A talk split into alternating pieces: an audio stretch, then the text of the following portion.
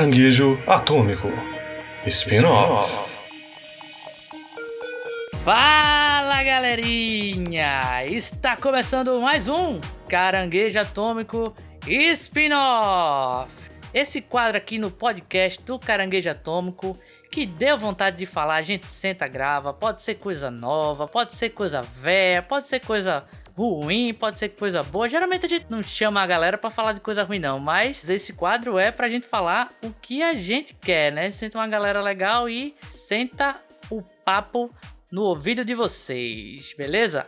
Eu sou Guilherme Gomes e hoje eu tô acompanhado aqui com o meu querido amigo Paulo Silva. Toda vez que eu lia o nome Bilazoludo, eu só lembrava de Biloludo.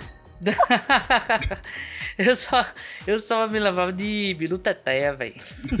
eu falei errado ainda, é Biluzaludo. Biluzaludo. Biluzaludo, tá certo, Biluzaludo.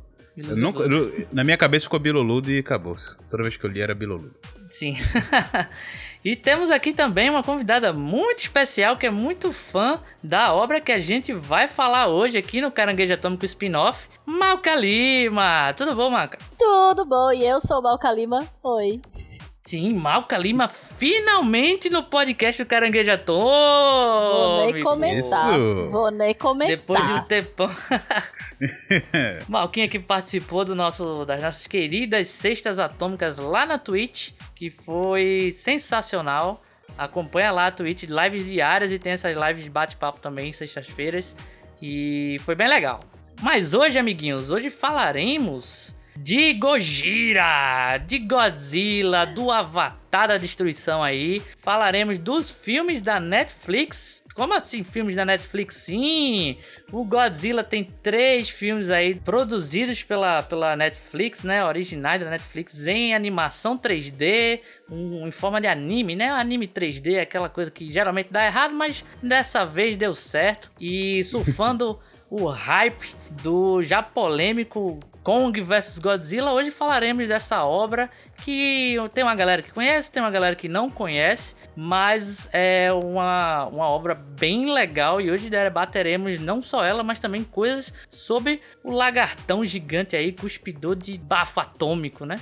Para você escutar o Caranguejo Atômico, o spin-off, o Caranguejo Atômico tradicional e todos os nossos quadros, você pode escutar no Spotify, no Deezer, no Google e Apple Podcast, no Cashbox, no Amazon Music e no caranguejoatômico.com, nosso site bonitinho com todos os episódios lá. Exatamente. E tem também as nossas redes sociais, o arroba Caranguejo Atômico Podcast no Instagram, arroba Caranguejo AT no Twitter e no YouTube, youtube.com barra Caranguejo Atômico e na Twitch, twitch.tv barra Caranguejo Atômico, onde fazendo lives todos os dias. Boa! E Maca tá caladinha aí, mas pode atrapalhar a gente, viu, Maca? Quando quiser aí. Eu não, porque só agora me chamaram, eu vou ser uma participante comportadinha pra chamarem de novo. não, mas a gente gosta quando você não é comportada. Mas rapaz... Aí que, que a gente gosta. Mas rapaz, todo mundo lascou, então vamos embora. vamos embora. Spin-off. No final do século XX, a humanidade aí na história da animação sofre por uma série de calamidades, uma série de monstruosidades atacando a Terra e ela é forçada a bater em retirada quando o nosso querido Gojirão, o Godzilla, aparece tomando o trono do planeta para ele. E já é um detalhe aí muito muito curioso, né? Porque é um filme do Godzilla onde tem a ameaça, tem todos os elementos aí característicos do filme de Godzilla, mas que acontece inicialmente fora da Terra, né? A humanidade sai aí por 20 anos procurando outro ecossistema, outro planeta habitável para poder é, construir raízes e seguir sua vida, né? Os poucos sobreviventes juntamente com outras raças humanoides que tiveram seus planetas destruídos por alguma calamidade também. Todo mundo juntou forças para tentar destruir o Godzilla, mas não teve para ninguém. O Godzilla expulsou as raças humanoides aí da Terra e a história justamente começa aí, né? Começa quando a humanidade é expulsa, passa 20 anos procurando, retorna à Terra e descobre que se passou 20 mil anos. Então, é nesse cenário um pouco diferente do que a gente está acostumado, que é a história aí do, dos Godzilla da Netflix, que é uma trilogia de filmes, começa a tomar forma, né? E aí eu queria saber aí, lembrando também para todo mundo que o Caranguejo Atômico Spin-off é repleto de spoilers, então sim terá spoilers da trilogia. Se você ainda não assistiu, corre lá e assista, tá disponível na Netflix ainda. São três filminhos de uma hora e meia, mais ou menos, uma hora e quinze. É rapidinho você maratona e assiste a obra. E eu já queria saber aí de vocês um pouquinho o que, é que vocês acharam do filme, né? Porque é um, um filme que já tem um tempinho aí, mas a história meio que a galera tá revisitando ela justamente por causa do anúncio aí do Kong versus Godzilla e eu queria saber de vocês, o que, é que vocês acharam dessa trilogia animada da Netflix? Eu acho assim, para mim, minha humilde opinião, que foi a primeira vez que a gente viu consequências em larguíssima escala para a humanidade dos ataques do Godzilla. Nesses últimos Sim, filmes a gente viu, né, uma coisinha ali, o pessoal meio que sofrendo, que perdeu um filho e tal. Mas você viu isso em dimensão mundial. A ponto uhum. da raça humana e os humanoides, outras raças, né, terem que abandonar o planeta não foi só aquela coisa, ah, destruir uma cidade. Foi o planeta foi dominado. Não existe mais esperança para a raça humana. E isso para mim foi sensacional. Foi um, muito diferente do que a gente está acostumado. Então para mim foi, já foi como os pontos de isso foi incrível foram alcançados.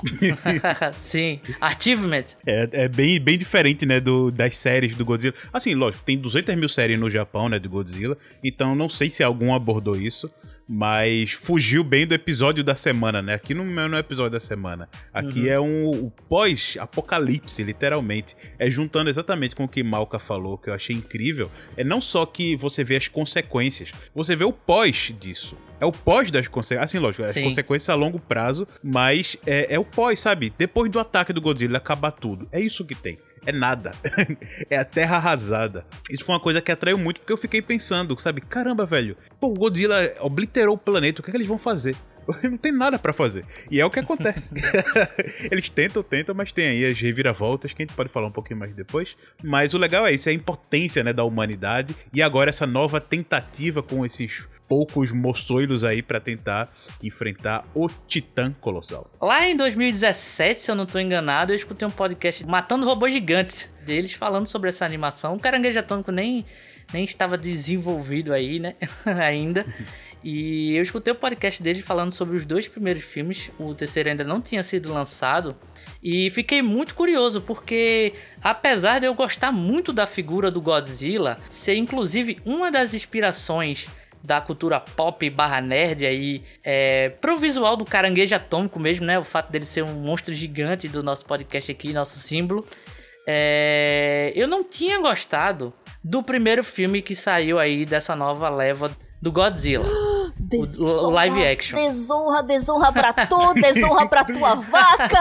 E eu vou dizer por quê. Porque eu achei que todo o visual dele é ótimo, as batalhas são ótimas, mas ainda o elemento humano protagonista da história me incomodava bastante, assim. Um personagem perde um pai, ou então perde a esposa, ou então tem que encontrar alguém que se perdeu no caminho aí, toda aquela jornada do protagonista humano ter que ser desenvolvida enquanto o Godzilla tá lutando contra outros monstros, não me tocou muito, apesar de eu conhecer e saber que várias histórias do, do Godzilla clássicas também são assim. Mas me incomodou um pouco. Eu senti que, pelo menos no primeiro filme do Godzilla live action, teve pouco Godzilla num filme de Godzilla, sabe? E aí eu já tava meio desanimado, não tinha nem o segundo filme com o Millie Bobby Brown ainda. Quando eu escutei o podcast dos caras e, e me interessei bastante pela premissa, assim, da animação contar uma história onde deu errado onde as coisas deram errado e a gente vai ver o pós disso depois de muito tempo, porque a gente sempre acompanha as histórias do Godzilla enquanto o Godzilla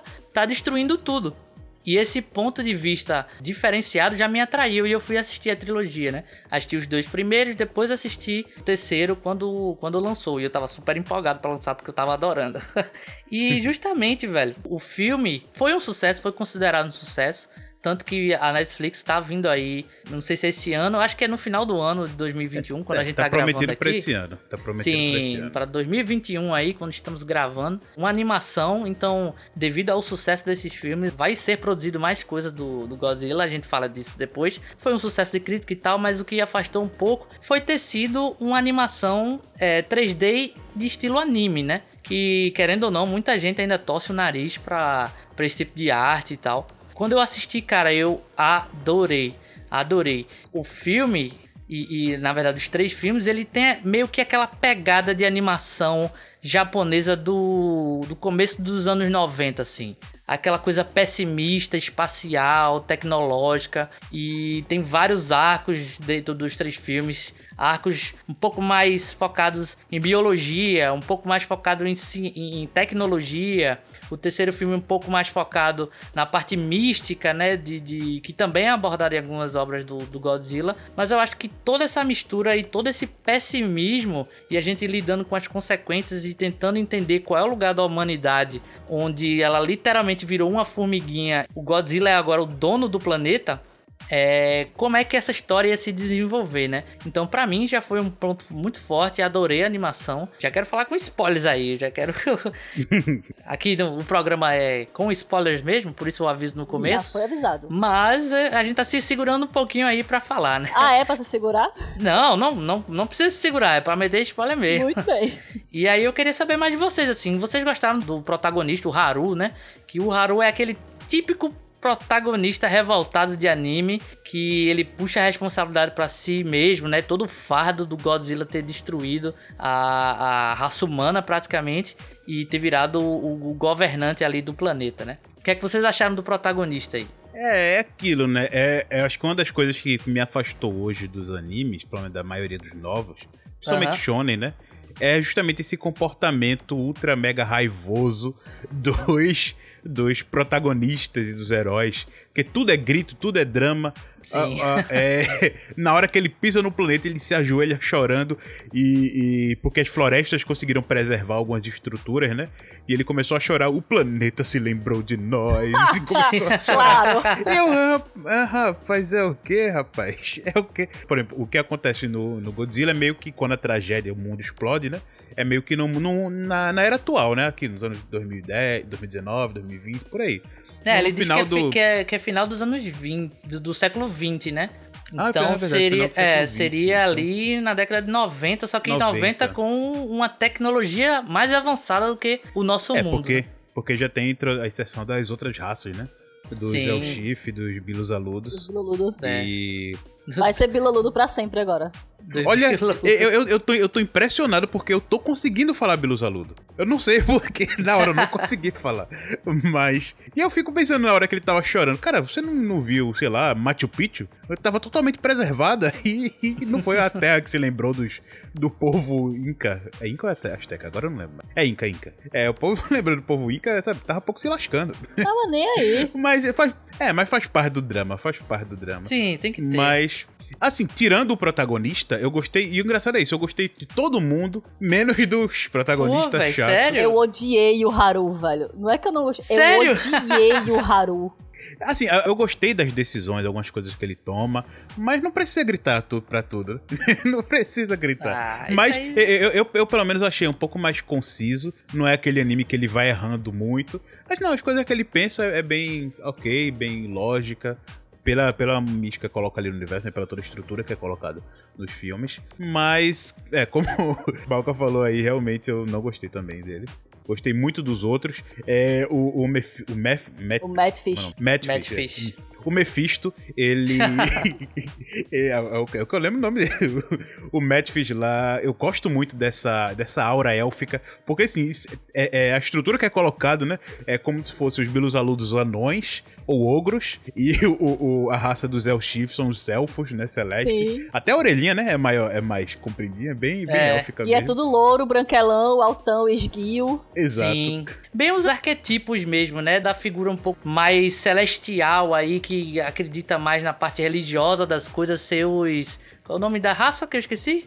É o Sif. É, é, eles, eles aí eles são os arquetipos, né? Como se fosse um elfo, feito que você falou mesmo. Isso. E o outro, por ser mais bruto, mas já acreditar na tecnologia e tudo, é o arquetipo do, da pele um pouco mais escura, porque o, o japonês tem isso, né? Quando é um, uma raça um pouco mais é, é, bruta, assim, visualmente falando, eles botam a pele um pouco mais escura, mais troncudo também, né? Mais co é, corpulento. Então aí o filme tem os arquetipos mesmo da cultura de, de animação japonesa, né?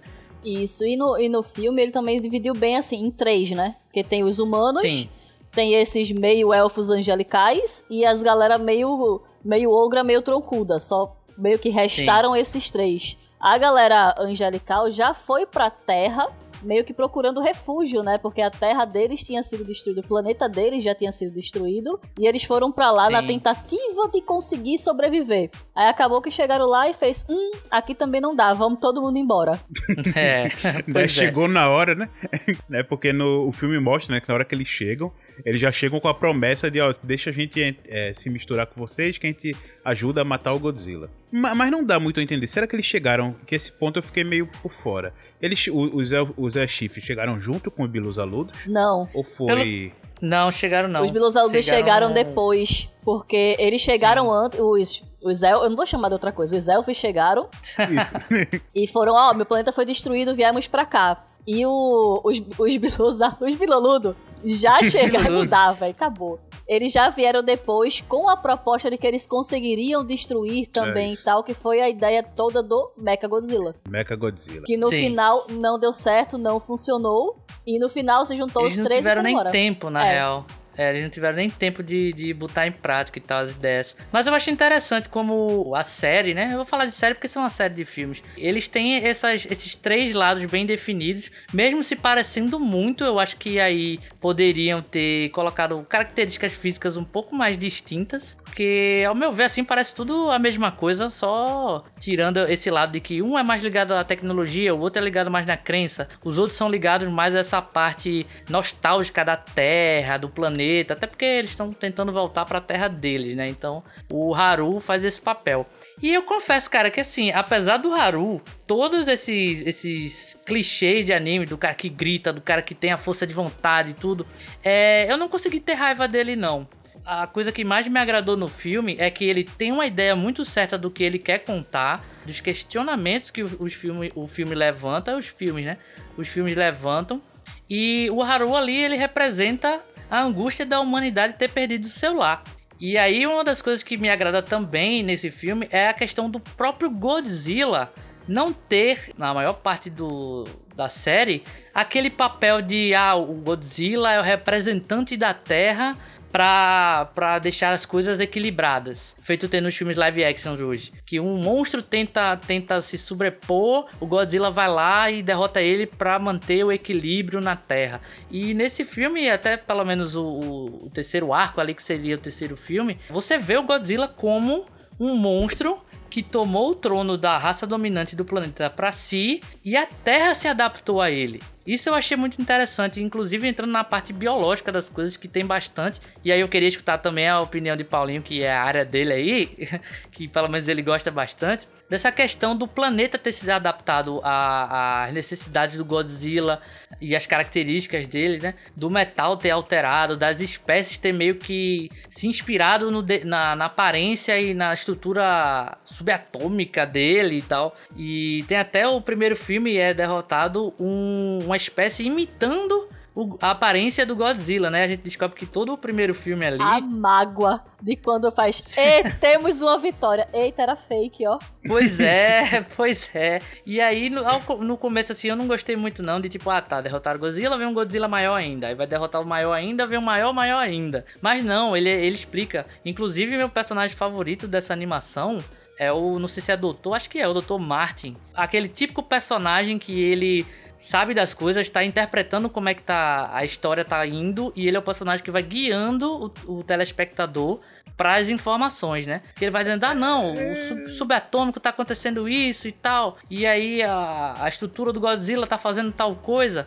E aí eu gostei, velho. Eu gostei, eu gostei desse é, personagem. Assim, é, sabe das coisas em parte, né? Porque na hora que ele vê aquele ser humano, ele chega com, ah, devem ter evoluído de insetos. Eu falei, vá pra puta. Nossa. Inseto, velho. Peraí, como assim? O quê? O quê? Ah, velho, mas eu, eu, gostei dele. Ele é o personagem que, que faz a, o entendimento Não, sim, sim. do da pessoa que tá assistindo ir pra frente, né? A, a parte que, que, eles tentam puxar, né, pro lado mais científico e tal, é legal, é legal.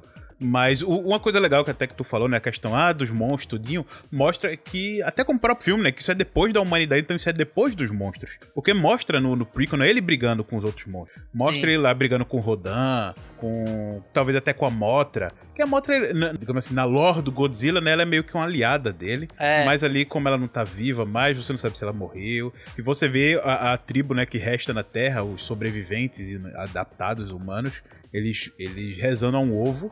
E que eu já imaginava que era a Motra, e no terceiro filme se revela realmente, né, a Motra. Quando eles pedem ajuda mental ali, só aparece aquele flash de uma borboleta. Ou Sim. mariposa, né, que é, Mariposa. que é do monstro. Mariposa. É, mariposa. mariposa.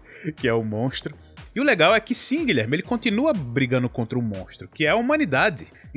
ele Pois chegou é. no ponto de. Temos aí os grandes monstros que apareceram, que não. Provavelmente ele eliminou todos. E que não fazem mais ameaça. E agora vai destruir o outro monstro que falta, que é a humanidade. E foi o que ele fez. E foi o que ele fez. E é sim, muito legal você ver a adaptação né, da, da vida em volta dele. É, principalmente pela. Porque o Godzilla né, é uma criatura radioativa, ele foi criado através da radiação. Diferente né, dos filmes holly- hollywoodianos atuais, que estão pregando mais aquela pegada da Terra Oca. E de que Godzilla é uma espécie, na verdade, né? Como os outros monstros gigantes que existem. Que existiram né, no centro da Terra e no, no passado geológico do planeta. Nesse filme, não, ele é colocado como.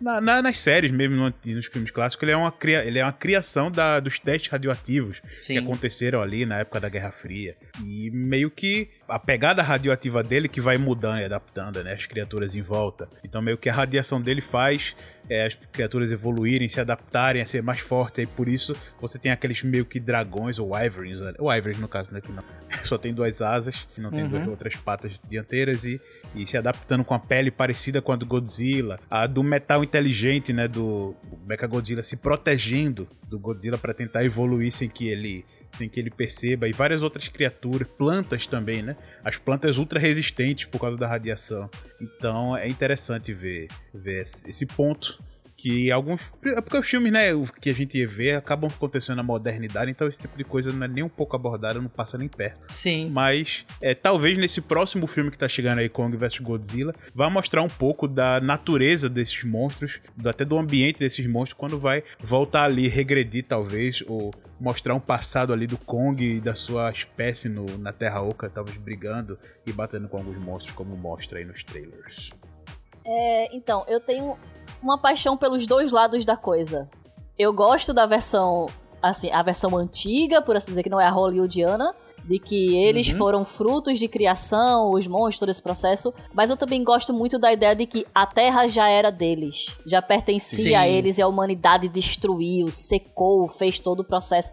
E eles só estão tomando conta. A doutora, doutora Emma, que é do filme, a doutora Emma Russell, a mãe da, da Millie Bobby Brown, Brown. Sim. eu gosto muito da. Não faz tanto sentido, assim, eu sei que não é o certo, mas eu gosto muito da ideia de, não, velho, a gente precisa reequilibrar. A humanidade acabou com tudo, fudeu o rolê inteiro. A gente precisa de um equilíbrio. Não foi certo, não tô dizendo que foi certo, pelo amor de Deus, não foi certo. A dizimação da humanidade em troca disso. Mas é aquela coisa, eu gosto desse lado porque faz você pensar no que a humanidade tá fazendo pro planeta. Força Sim. você a pensar. Que é a origem do, do, do próprio Godzilla original, lá, né? É. da, lá do, do É, tem a japonês pegada e tudo é, ambiental. é, essa pegada ambiental. Tanto que no. Pra continuar, Malca, que tem, nos filmes eles colocam, né, até aquela. Um termo que é muito legal, que são os ecoterroristas. né? Sim. Que é os Sim. caras que, através desses monstros naturais, destruir a humanidade pra trazer a paz e equilíbrio à natureza de novo. E isso pra mim faz, tem um sentido. Então eu tenho um apego com essa ideia. Mas a questão dessa, dessas animações de terem feito isso. Não, ele é um radioativo, foi criação, foi fruto de todo o mal que foi criado ali. Ele não veio da Terra Oca, que pelo amor de Deus, a Terra Oca me dá uma agonia, não vou mentir. Tá? O- o- a cientista em mim dói. E olha que nem é uma cientista muito formada na- nos Paranauê das coisas, mas dói. Eu imagino quem é da área, né, Paulinho? Todo mundo sabe que a Terra é plana, né, pessoal? Exatamente. Deus, Aí como é que vem falar da Ah, Terra tá. Oca se a Terra é plana? O absurdo. né? Exato, exato. Já começa o absurdo daí. Mas assim, é interessante terem dado essa outra pegada. Mas o visual do Godzilla, pra essa ideia deles, pra mim foi sensacional. De Meio ter sido cru criado assim, da... né? Isso, ele meio mal feitão. Porque ele é Sim. puro músculo que não tem músculo, que é tudo Exato. colado, assim, é uma textura inteira. Ficou muito bom, muito bom. É, literalmente um bloco de metal ali, É. né? É uma coisa toda fibrosa, com rocha, não sabe direito o que é, né? Ele foi se formando. Meio vivo, meio sem vida, né? É que nem você deixar uma pedra assim num canto, ela começar a criar o limo, o musgo ir subindo e tal. Ele foi se desenvolvendo desse jeito pra mim, tá ligado? Eu imagino ele, uma pedrinha deitada Uhum. e crescendo as coisas nele ali. E ele ficou disforme. E isso eu achei sensacional. Ele não tem uma forma muito coesa, tipo, ah, é um dinossaurão e tal. Não, ele tá ali como ele tem que ser. Exato. E eu acho que tem muito a ver, e a escolha do design da, da, da produção, ter escolhido esse, esse design pra ele, vai muito do- dos próprios questionamentos dos personagens. Quando eles falam, porra, será que ele é imortal? Ele é o mesmo ser vivo? Nenhum ser vivo resistiria a, sei lá, 20 mil anos e tal. Então essa forma meio rochosa, né? Meio como ele parece uma montanha quando tá parado assim. Eu acho que acertaram em cheio, porque você fica a todo momento, é, pô, é um ser vivo, não é, é uma criatura, é algo, algo místico. Eu gosto muito dessa, dessa ideia de que os monstros vieram antes e tal, e estavam meio que adormecidos, né, Pra justificar a humanidade com toda a tecnologia que a gente tem não ter percebido a existência deles antes. Aí é meio que corrigido no, no segundo filme lá do, do Godzilla do Detalhes. de live action e tal, né? Só detalhes que a humanidade não ter achado. Só detalhes. Não espalha. É, detalhezinhos, né? Detalhes poucos, assim, um bicho daquele tamanho. Mas eu gosto muito também de- dessa parada ambiental, das consequências humanas. E uma coisa que eu gosto muito nessa trilogia é mais destacado no terceiro filme, que o terceiro filme é praticamente um filme religioso, mais espiritualizado do que tecnologia em si, e que também é legal. É que eles chegam à conclusão lá que o Godzilla, eles falam, né? O Godzilla e os monstros foram criados por conta da poluição do planeta e dos testes é, atômicos. Porém, o, o Matt, Matt. Como é que é? O Matt Fish. Eu esqueci. O Matt O Matt Fish, ele fala que assim, para tudo na vida tem que acabar e, e os humanoides são errados e lá, porque eles sempre buscam a, a destruição e, e o desenvolvimento, progredir como raça, né? Sempre conquistar, evoluir, ser mais, mais, mais. E isso acaba destruindo o ecossistema deles estão e sempre vai gerar um Godzilla. E aí eu, eu interpretei assim, quando ele fala um Godzilla, seria uma ameaça que vai dizer, olha, basta. Vocês não são os donos de tudo. É como Tá se fosse ligado? é um processo autodestrutivo, Sim, assim. Chega a um ponto que vai dar alguma coisa que vai lhe, lhe destruir. Sim, como se a, a, a ideia de que ah, a humanidade nunca foi dona da Terra, ao mesmo tempo é como se a Terra tivesse tomando as rédeas da, da humanidade que criou o que vai destruir eles. Então é como se fosse um ciclo assim, né? Não, uma pegada bem Tengentopa Guren Lagan. Adoro isso. Só que Sim. Tengentopa Guren Lagan é uma raça que, que não quer que os humanos cresçam muito justamente pra não acontecer isso. Sim. E aqui é eles mesmos que criam esse problema É. com o Eu, Godzilla. eu consigo ver vários, vários estilos de mecha, assim, nessa, nessa série de filmes, né? Tanto os mechas um pouco mais secos, narrativamente falando, de tipo, ah, é só robô brigando mesmo. E é toda aquela cena da galera metendo tiro nos Godzilla e, tipo, a gente cansado de saber que não vai dar em nada. Mas também tem essa parada do mecha mais existencial, né? Você consegue ver isso bem no terceiro filme com aquele lance do Ghidorah. Ó. Ghidorah ali, pra mim, ele é um anjo do Evangelion. A escolha de fazer ele uma coisa meio espiritual assim. Eu odiei. Tu, tu odiou? Eu odiei. Eu gostei justamente Achei porque legal. eles tiveram a coragem de pegar o que a gente conhece, as, as obras e os elementos já conhecidos e poder brincar, sabe? Porque se você parar pra ver, a gente tem o elemento do Godzilla ameaça. Sim. Nessa parte a gente tem o, o- elemento do Godzilla trabalhando junto com a humanidade, digamos assim, pelo, pelo bem da humanidade ali, né? Porque o Ghidorah tinha destruído a nave mãe, só restava aqueles, aqueles seres humanos, aquelas, aqueles humanoides ali embaixo. Então, se o Ghidorah ganhasse, tudo ia morrer. Se o Godzilla ganhasse, pelo menos a humanidade poderia sobreviver meio que em baixa escala, feito os, os, o que ficaram na Terra 20 mil anos antes. Conseguiram, né? Então, eu, o que eu mais gostei do filme é que ele consegue unir um pouco de tudo do Godzilla, assim, né? Consegue unir todos esses pequenos elementos que tiveram várias obras de Godzilla ao, ao longo dos anos e eles conseguem puxar um pouquinho de cada um e mesmo assim criar algo novo dentro da, da estrutura que eles criaram, né? Mas, mas por que tu não gostou, mal? Eu só tive um problema com esse Ghidorah. Que pra mim foi o problema principal. Ele não apareceu. Ele só apareceu as cabeças. Eu queria ter visto o Sim. bichão entrando É, na então atmosfera, também. pô. Foi só os macarrãozinhos enroladinhos ali, brilhando o mundo. Pô, mas aquela Só cena lombriga. dele su- surgindo no espaço, destruindo a nave mãe, eu achei animal. Foi velho. linda, Não, é mas bem- cadê? Eu queria ter visto ele entrando na Terra. Eu queria que o pessoal que tá na Terra tivesse visto o que o pessoal do espaço viu. Pra entender a dimensão do Ghidorah. Porque só vendo aqueles Sim. macarrãozinhos ali fez, ah, legal, tá vindo do espaço, e. Mas, velho, você ver ele enrolado na nave daquele jeito, fazer uma nave literalmente, tipo, virar pó. É, Sim. e o pessoal na Terra não teve essa dimensão. E isso eu odiei. Você não teve o poder de entender o- o- a ideia toda por trás do Ghidorah. Não é só aqueles macarrãozinhos, cara. Tem muito mais ali atrás. É, Sim, então, sim. mas é aquilo, né? Ele não, ele não morreu, né? Ele foi derrotado ali. Porque você tem uma, uma- O legal é isso, porque ele brinca um pouco né, com a coisa mística, mas você vê, é tudo muito tecnológico barra fantástico, Sim. né? Porque Sim. o Ghidorah, até na lore e tudo, ele tem esse meio que um poder mental. Então possa ser que ele tenha surgido, talvez ele seja o Godzilla dos Ashifs, dos Ashifs. Ele, ele com, a, com a mente dele, com o poder mental deles, ou com o poder mental do Ghidorah, eles dominaram um ao outro. E eles meio que são serventes. E tudo que ele faz ali, ele não invoca, sabe? São buracos negros de outra dimensão. Ele meio que brinca tudo com coisas tecnológicas, é, tecnobubble, né? assim, com ficção científica, trazendo ele através de buracos negros e tal. É aquela coisa, tem, tem a religião, mas estamos na ciência aqui também. Sim, inclusive Exato, é. o, o Matt Fizz, ele fala isso, né? Que, tipo, é, pra, pra alguns a, a tecnologia e a, a coisa mais material é uma forma de religião e uma religião é uma forma de tecnologia pra, pra alguns, né? Ele, ele fala isso. E eu acho muito interessante, velho, apesar de, tipo... Você bater o olho no personagem e saber que ele vai ser um vilão, porque todo arquetipo de, de, No começo, da primeira cena. De um fanático religioso, um povo mais focado em religião, pro japonês ele sempre vai tender pra, pra ser o vilão. Isso acontece em diversas obras, diversos animes, jogos, sempre vai tomar esse lado um pouco mais vilanesco, né? Mesmo eles acreditando que estão fazendo a coisa certa. E eu não entendi dessa forma não, Paulinho, que tu falou. Eu entendi que o, a raça lá do Meth... Meth porra, não vou pro final o elfo. Madfish, o elfo.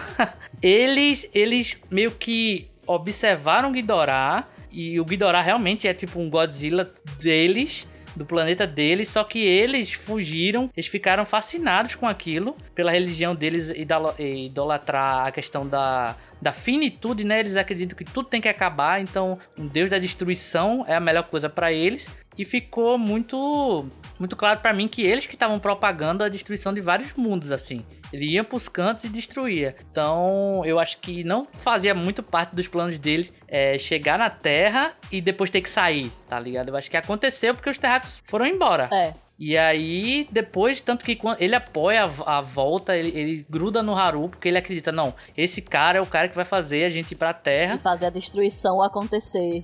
E fazer a destruição acontecer. Mas é aquilo, né? Como a lore do Godzilla brinca nisso, da questão dele, dele ter poder mental também, então... Sim, Eu, e isso, não, acho que não foi explicado, mas eu digo que eu acredito pelo que eu conheço, né? Da, que não, tá- possa ser que realmente pare nisso mesmo, de só ser uma criatura e eles fanáticos por isso. Ou até não, não necessariamente toda a raça dele, né? Mas esses sobreviventes dos Ashifs que tenham sim. é, continuado isso e com essa guiada, né, do, do, do Ghidorah, até porque tem todo aquele lance, né, do olho, então tem, tem também... ó, Essa parte é, é a parte mística mesmo, né, que Sim. ele vê o olho, tem esse artefato que ele enfia no olho dele pra, pra chamar o, o, o, o. Ghidorah pra terra. Então, tem, tem coisa aí ainda mais pra ser contada. Sim. Sim, fica meio místico, né? Fica feito a gente falou, essa, essa divisão, que um filme é a parte esperançosa e mais a, a- anime clássico, assim, do protagonista que tem que voltar pra casa e derrotar o inimigo. O segundo focado mais na parte tecnológica, aí brinca com Mecha, é, Mecha Godzilla e a parte mais tecnológica da, da perda da humanidade pras máquinas e tal. Que seria outra forma de, de morrer, digamos assim, né? Como espécie. E esse terceiro mais a parte filosófica e metafísica espiritual aí. Mas eu gostei, velho. Eu gosto dessa mistura toda que ele faz e achei que no final fica bem, bem coerente. Eu acho que eles conseguiram fazer um filme que você consegue assistir o primeiro. Se você não Uhum. quiser assistir o segundo, lide com a sua frustração, porque ele deixa aberto Sim. o final. E o segundo é a mesma coisa. Eles terminam de forma que liga um ao outro. É um episódio de uma hora e meia, mas vale a pena muito ver. E é tudo muito amarradinho. Do começo Sim. da história, você assistiu o primeiro e for assistir o terceiro, você vê que desde o começo tudo caminhou para que aquilo acontecesse. Sim, foi o projeto, Sim. né? Eles pensaram no projeto e não tipo, ah, vamos fazer esse filme. Aí fez sucesso ou não? É, vamos aí fazer faz o próximo. Não. Foi tudo encaixadinho. E isso para mim é uma coisa que eu valorizo muito numa obra. A ideia, né? É. O conceito. Vocês gostaram do, do visual? Vocês gostaram do visual? Porque assim, eu pessoalmente tenho uma ressalva muito grande com animações é, emulando o anime em 3D. Quando é jogo, a gente não, não tem o que fazer, né? Tem que jogar mesmo. É, o visual sai cheio em tudo, mas é, eu sempre tenho medo quando uma obra de animação querendo emular um anime faz 3D, porque geralmente a gente tem umas coisas não tão agradáveis. Tá aí Berserk pra, pra não me deixar mentir. Fizeram um anime lindo em 80 e pouco. É, acho que é 89 2D e fizeram uma, uma coisa feita com o rabo em 2016, 2017. Mas eu confesso que esse eu achei muito bonito, cara. Muito bonito. Tudo que, que, eu, que eu pude perceber ali tá tudo tranquilinho e bonito. Nada me agrediu, não. O que, é que vocês acharam aí da, do visual do filme? É, vai, Paulinho. Não, vai. não assim, gostaram, é, não, é, não, não, eu gostei, não, gostei. Que, que nível de produção, assim, do Berserk. Se fosse um, uma boa história, se eles conseguissem fazer um negócio legal, talvez o, o 3D nesse estilo não fosse tão, tão ruim. Ou eles não escolheram uma boa qualidade. Mas nesse filme eu gostei. Gostei sim do, do 3D, do visual que foi colocado. Não me atrapalhou nem um pouco. Agora, o visual do Godzilla, pelo menos nos dois primeiros filmes, eu achei ele muito borrachudão.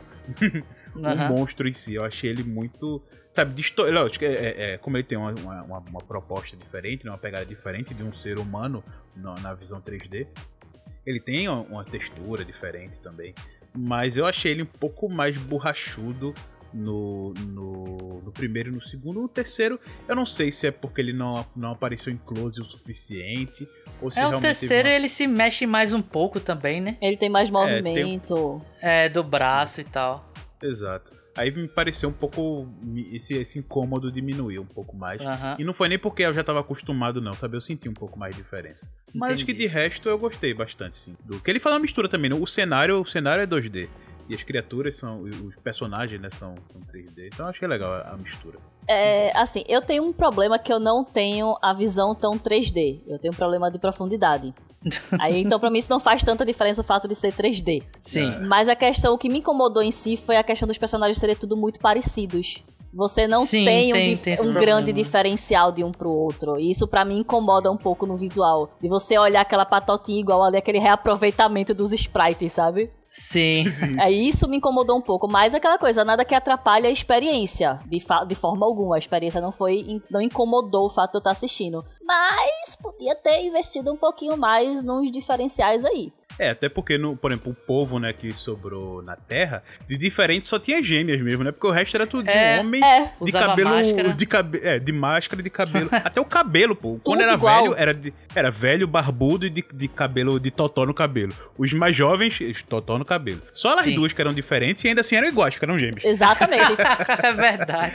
E acho que só isso mesmo, porque de resto, Sim. desceu tranquilo. E a humanidade também é meio chatinho, porque a maioria do pessoal fica de capacete, ou, ou pelo menos de daquela queixeira, né? Na parte de baixo do capacete. E você uhum. só, só diferencia ali, sabe, os protagonistas, né? Que é a, a Yuko, o professor, o Martin, o Haru. O Leland. Até, por exemplo, os, dos Sim. Bilus Aludos, eu meio que tinha, às vezes, o capitão falava, ou aquele cara do planeta falava, peraí, é, é peraí, quem é? Era a mesma coisa pra mim. era igual, era tipo era os, igual, os Goron de, de Zelda, né, Paulinho? Tudo a mesma Exato, cara, é assim. Tudo igual, tudo igual. E, e os Echifes também, eu só reconheço o... O, o, Met, o Madfish. Madfish. Madfish. E o, en, e o Endurf são iguais pra mim. Só muda que o Endurf é, é um pouco mais velho, mas a mesma é coisa. um pouco mais velho, é. Exato. Uh -huh. Tinha hora ali que um pouco mais de longe eu não sabia quem era qual, né? no começo, né, quando tava na nave. Lógico que depois mostra que ele tem a franjinha na cara, né? É. O Matthews e tal. Mas dá a entender que ele tem mais gente ali na nave também, dos, dos Chiefs, ou não sei se tem. É meio que dá. Dá, é, Dá a entender, mas não mostra. Exato, Sim. não mostra. Porque Eles todo falam mundo é no meio primeiro igual. filme que são 4 mil pessoas, então deve ter 6 mil. 6 mil. Não, sei. É, ó, O total Tem 4 são mil 6 pessoas mil na na nave, mas aí eles dividem pra ir pra Terra depois. Aí vão 400 pra Terra. Mas no É, total são é isso 6 mesmo. mil humanoides, né? Humanoides. sim. É, juntando tudo. É, mas deve ter mais terráqueo porque foram os que saíram da Terra é, depois, né? E essa questão da, da aparência, eu pergunto porque tem muitos animes que, que emulam esse 3D, que na verdade é o contrário, né? Muitos 3D que emulam esse anime que fica um pouco travado, né? Faltou alguns frames ali pra deixar a produção mais, mais legal. E nesse eu não senti isso. Assisti o anime que, que tem esse recurso, até uns mais antiguinhos, mas eu não senti esse recurso atrapalhar, não. Inclusive, indico a galera aí assistir um pouquinho mais acelerado, bota na velocidade 1.3 ali, fica super fluido. Não é porque o filme é ruim, não, pra passar logo, não. Mas é porque fica mais fluido ainda e aí fica. Eu prefiro assim, né? Ah, não me não incomodei não com isso. Pra mim, É, é, dá normal, pra tá ver. É, dá pra ver. Não, não é aquela coisa, ah, meu Deus, que coisa. hor-". Não, dá pra assistir, gente. Dá pra ir tranquilo. Eu vou testar acelerado depois pra ver como é que fica. Testa, fica, fica fluido, fica legal pra caramba. Tem um pontinho ainda que eu queria puxar. Na verdade, não um pontinho que eu queria puxar, é na verdade dois pontinhos que eu queria puxar. Primeiro que, ok, que dá a entender que ele destruiu o mundo, só que entendendo também que ele é, fica naquele lugar, Quem né, destruiu que o mundo? Godzilla? o Godzilla, assim. Ah, sim, sim, sim. Que dá a entender que o Godzilla destruiu o mundo, né, a humanidade, e o pessoal fugiu. Só que aí fica meio em aberto porque eles só estão ali naquela região do Japão, né, onde, onde ele adormece, né, que é o- por isso que a história dele crescer no Japão, né? O japonês criou, então ser tudo na casa deles. Mas. Tem uma parte você que ele fica- fala, ah, ele tá dormindo debaixo do Monte Fuji. Aí, Porra, é o Japão mesmo. Isso, exato, exato. E, e aí mostra que, lógico, todo um ambiente, por causa da radiação dele que ele emana, né? Ou talvez até dos ataques dele, né? Pelo mundo. E tá certo, a, a- a- o mundo se adaptou a dele. Mas fica meio estranho porque você, eles encontram né, o resto da humanidade que sobreviveu ali. Mas eu fico pensando, sabe o resto do mundo, cara? Ele tá parado ali, então outros lugares poderiam né, continuar desenvolvimento sem, sem tanto assim. Mas pensando que ah, existem aquelas outras criaturas sem ser o Godzilla, que aqueles, aqueles Wyverns, né? Que tá, pode ter em outros lugares do Sim. mundo. A esse ponto, eu, eu meio que me red- redimi ali mesmo. Não, não avancei mais o questionamento durante o filme. Mas teve um, um principal que eu fiquei com a pulga atrás da orelha, que foi o Godzillinha. o Baby Godzilla. Baby Godzilla. né?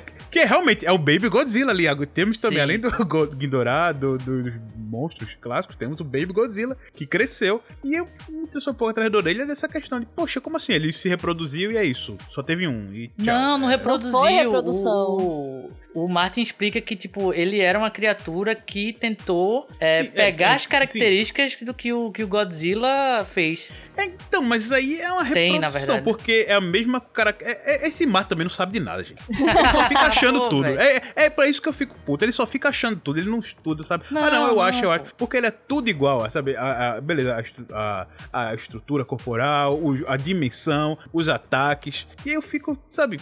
O que, eu, o que eu imaginei, Paulinho, é que assim, se passaram 20 mil anos. Essa, essa questão de tipo, ah, destruiu só uma parte, o que é que aconteceu? Suspensão de descrença, velho. Acredita É. que 20 mil anos ele ficou vagando pra lá e pra Sim. cá, teve uma hora que ele cansou e Sim, o planeta sim. todo ficou Exato. radioativo com a presença dele. E essa parte do, do mini Godzilla, cara, eu pensei o seguinte: você, você gosta de biologia, você vai saber. Tá ligado aquelas cobras que, tipo, simulam que a que, a, que a, a coloração delas é uma coral que tem veneno e tudo, só que é uma cobra meio que É basicamente a inofensiva. camuflagem dos A animais. coral tá? falsa. Sim, é, é, e aí os animais tentando pegar a car- a característica de outros animais mais fortes, digamos assim, pra poder sobreviver ou então evoluir e tal. Só que é levada a uma escala de anime, pô, tá ligado? Então, mas aí fica no ponto de, mas o Godzilla não é contra os outros monstros? Então é esse monstro não, esse pode passar. As foram aprendendo a conviver. Ele, 20 mil É. anos eles foram convivendo Então é na filho. Terra. É, né? Então é afilhado, né, filho? Então é Não, afilhado. não é a filho, filho. Afilhado existe. É ok, ele acordou, vou, vou matar ele, eita, é igualzinho a mim, né? Deixa ele aí, deixa ele aí. Mas tinha outros monstros. Não, mas eram bem menores. Mas tem outros. Aí que tá. É, É, mas, eu- mas isso eu- que tá. Quando um monstro menor em escala assim, mas por exemplo, outro Godzilla tava lá, é, destruindo, soltando raio e tudinho, e outro Godzilla tava de boa lá. É, deixa, deixa a criança destruir a casa. Mas é da mesma classe, é do, é, é do mesmo clã, Paulo. É É, é, clã. é isso que eu fico. É, lógico que faz parte da brincadeira, né? No Godzillinha e o Godzillão. Mas esse ponto fica em aberto, né? Beleza, que É. ele, ele fala dessa história de que é uma criatura que se adaptou. Mas aí, pô, e aí? O Godzilla, nessa criatura, ele não, não, não liga, fica de boa e fica, não fica, não fica. Eu acho que foi aquela, foi aquela coisa assim. Se você vê a Terra inteira, meio que. A Terra inteira, assim, o que a gente vê da Terra, meio que foi se adaptando. As plantas se adaptaram, todas, tanto que as, as folhas ganharam características perigosas, né? Que podem furar e matar as pessoas, blá blá blá, todo esse processo. E as criaturas também foram a- a- acabando com isso, né? Foram adquirindo as características do Godzilla. Então aquela coisa, tudo começou a ficar pacífico. Se ele não vê uma grande diferença entre outras criaturas, ele não ataca. Foi isso meio que eu entendi, tá ligado? É aquela coisa, eu É, consegui. entendi assim também. É, ele não- é parecido, tá na minha característica, é radioativo, somos parecidos, então eu consegui tomar a Terra pra mim. É o meu ambiente. E no meu ambiente, isso aqui foi evoluindo, ele foi se acostumando ao longo do tempo. Foram 20 mil anos pra ele se acostumar com o mini Godzilla, pô. Dá pra você Como é conviver. afilhado. É afilhado. É, e, e eu, eu concordo com a Mal, que eu acho que assim, no momento que a visão da Terra não é assim, o, o Godzilla é um avatar que, que serve pra proteger a Terra. Não, ele foi criado por conta das ações humanas e tudo, e a Terra teve que se adaptar a ele. Então, as criaturas, tanto que a gente não vê o- outros tipos de bicho que não tem as características que o Godzilla tem. Os bichos lá que voam tem as características de- de- do Godzilla da, da, da pele, é, o mini Godzilla lá tem as características dele, então é como se fossem subespécies atômicas lá que tiveram que se adaptar para poder é, ficar naquele ecossistema que o Godzilla já interpreta como o dele. Aquelas cobrinhas também que atacam no 2. Sim, é verdade, é, tem, tem esses bichos também. E então tudo que que chega que é de fora desse ecossistema que estava intacto, tirando até os humanos, né? Até os humanos, ele- eles falam que quando, quando tratam o ferimento do Haru lá, que o Haru meio que rejeita as nanomáquinas lá do Mega Godzilla, o nanometal. nanometal. Até meio que o, a medicação, o organismo, eles, o fato deles respirarem é, é, com- em qualquer ambiente ali da Terra, eles meio que estão adaptados ao DNA do Godzilla agora também.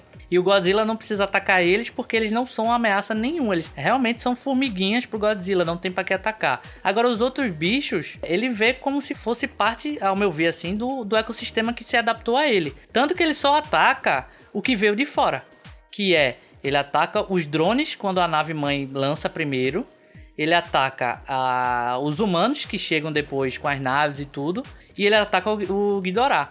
Então, é, a esse ponto, assim, eu acho que o Mini Godzilla serve pra narrativamente a gente ter uma falsa vitória e, e reforçar o sentimento de, de que tá tudo perdido no primeiro filme. Que a gente derrota ele e vê o Godzilla gigante depois, o mais gigante ainda, né?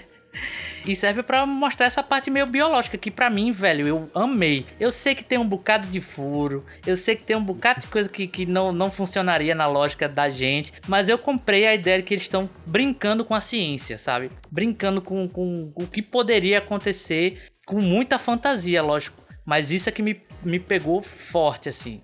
E tem aquela história também que vocês não vão sacar muito a referência, não sei se algum ouvinte vai sacar a referência, mas Doctor Who tem uma raça que são os Krilitanos. Eles vão migrando de planeta em planeta. Aí me lembrou muita coisa do, do Ghidorah, né? Que vai pra destruição e tal. E eles Sim. vão assimilando o que aquela espécie tem de mais forte. Eles meio que exterminam aquela espécie e assimilam o que ela tem de mais forte. Tipo, ah, entrei num planeta onde a galera parece morcegos. As asas funcionam. Então eles vão lá e a característica que ele absorve são as asas. Então as criaturas, os Krilitanos, parecem ter asas. Então o Godzilla, quando chegou na Terra, eu imagino muito isso. O pessoal fez: olha, a característica dele ali pra eu sobreviver aqui, vou ter que parecer com ele. Então eu vou assumir a Sim. característica dele. As escamas de todos os monstros são muito parecidas. Da, da cobra, do, dos avoador lá, do mini Godzilla. Tudo ganhou. Até as folhas, você vê uma. até- a- os tons são muito parecidos com o Godzilla. Então, realmente, eles. Uhum. Ah, o Godzilla é a raça mais forte agora. Pra sobreviver a isso, vamos ter que nos adaptar. Vamos parecer com ele. Então, eu consegui Sim. engolir essa parte.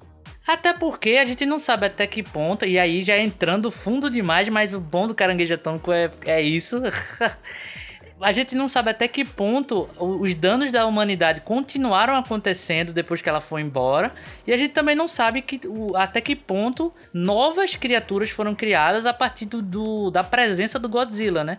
Então, a radiação dele, os humanos com um certo nível de radiação criaram o Godzilla. Então a radiação do Godzilla pode ter dado origem a determinados tipos de vida parecidas com ele. Sim. Essa relação de é, criação e criador, sabe? Que no terceiro filme aborda um pouquinho mais como se fosse uma divindade. É a criação de um universo novo. Você tem que realmente Sim. sair da, da ir para lado de- da descrença e acreditar no que eles estão propondo ali. A proposta deles é essa, é toda a questão da fantasia criada em torno do Godzilla. Então, só vamos. Sim. É, até pela, pela aceleração, pela radiação, né? Porque 20 mil anos não é nada pra uma espécie nova evoluir tão ponto assim, mas pela radiação você pode brincar ali nesse ponto. É, Dá, pra, dá pra aceitar.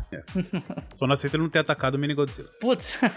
Paulinho, aceita que dói menos. Já A foi. gente passou 10 minutos explicando por quê. Mas ele não aceitou. É que Não, nem eu eu não gostar do Haru. Eu sei, né? Que vocês engoliram isso. Eu não engoli, não.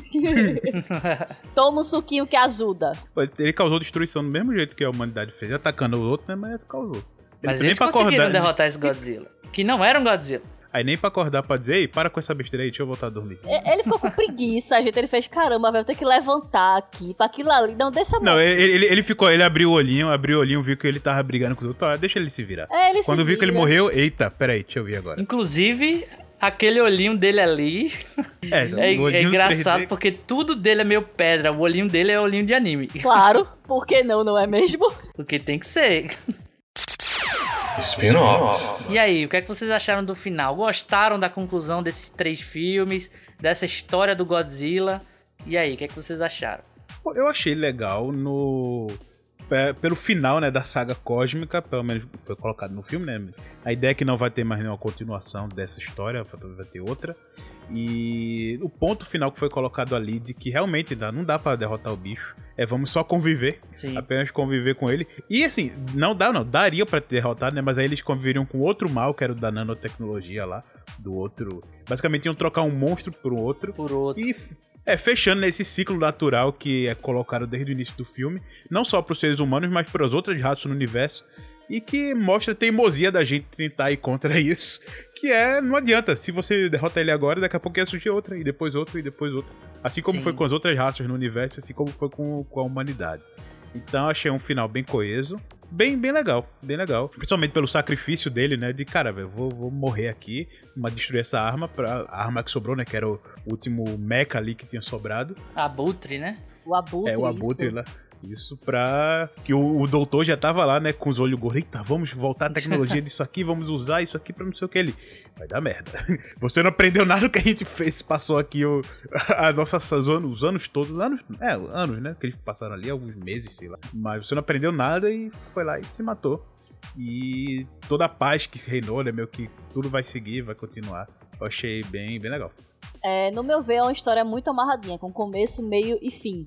E o que eu mais gostei no final é que por mais que o Matt Fish fosse um filho da mãe desgraçado, com uma visão um pouco distorcida das coisas, mas tem uma coisa que ele fala que faz muito sentido, é que a vida precisa continuar. É preciso você ter a destruição para que algo novo surja e a vida continue. Sim. E o Haru entende isso no final. Não exatamente da a versão do Metfis, né, gente? Porque o Metfis é um doido varrido. Mas a versão, tipo, quando ele percebe que tá todo mundo ali em paz, tanto que eles trocam de roupa, começam a, a virar nativos, entre aspas.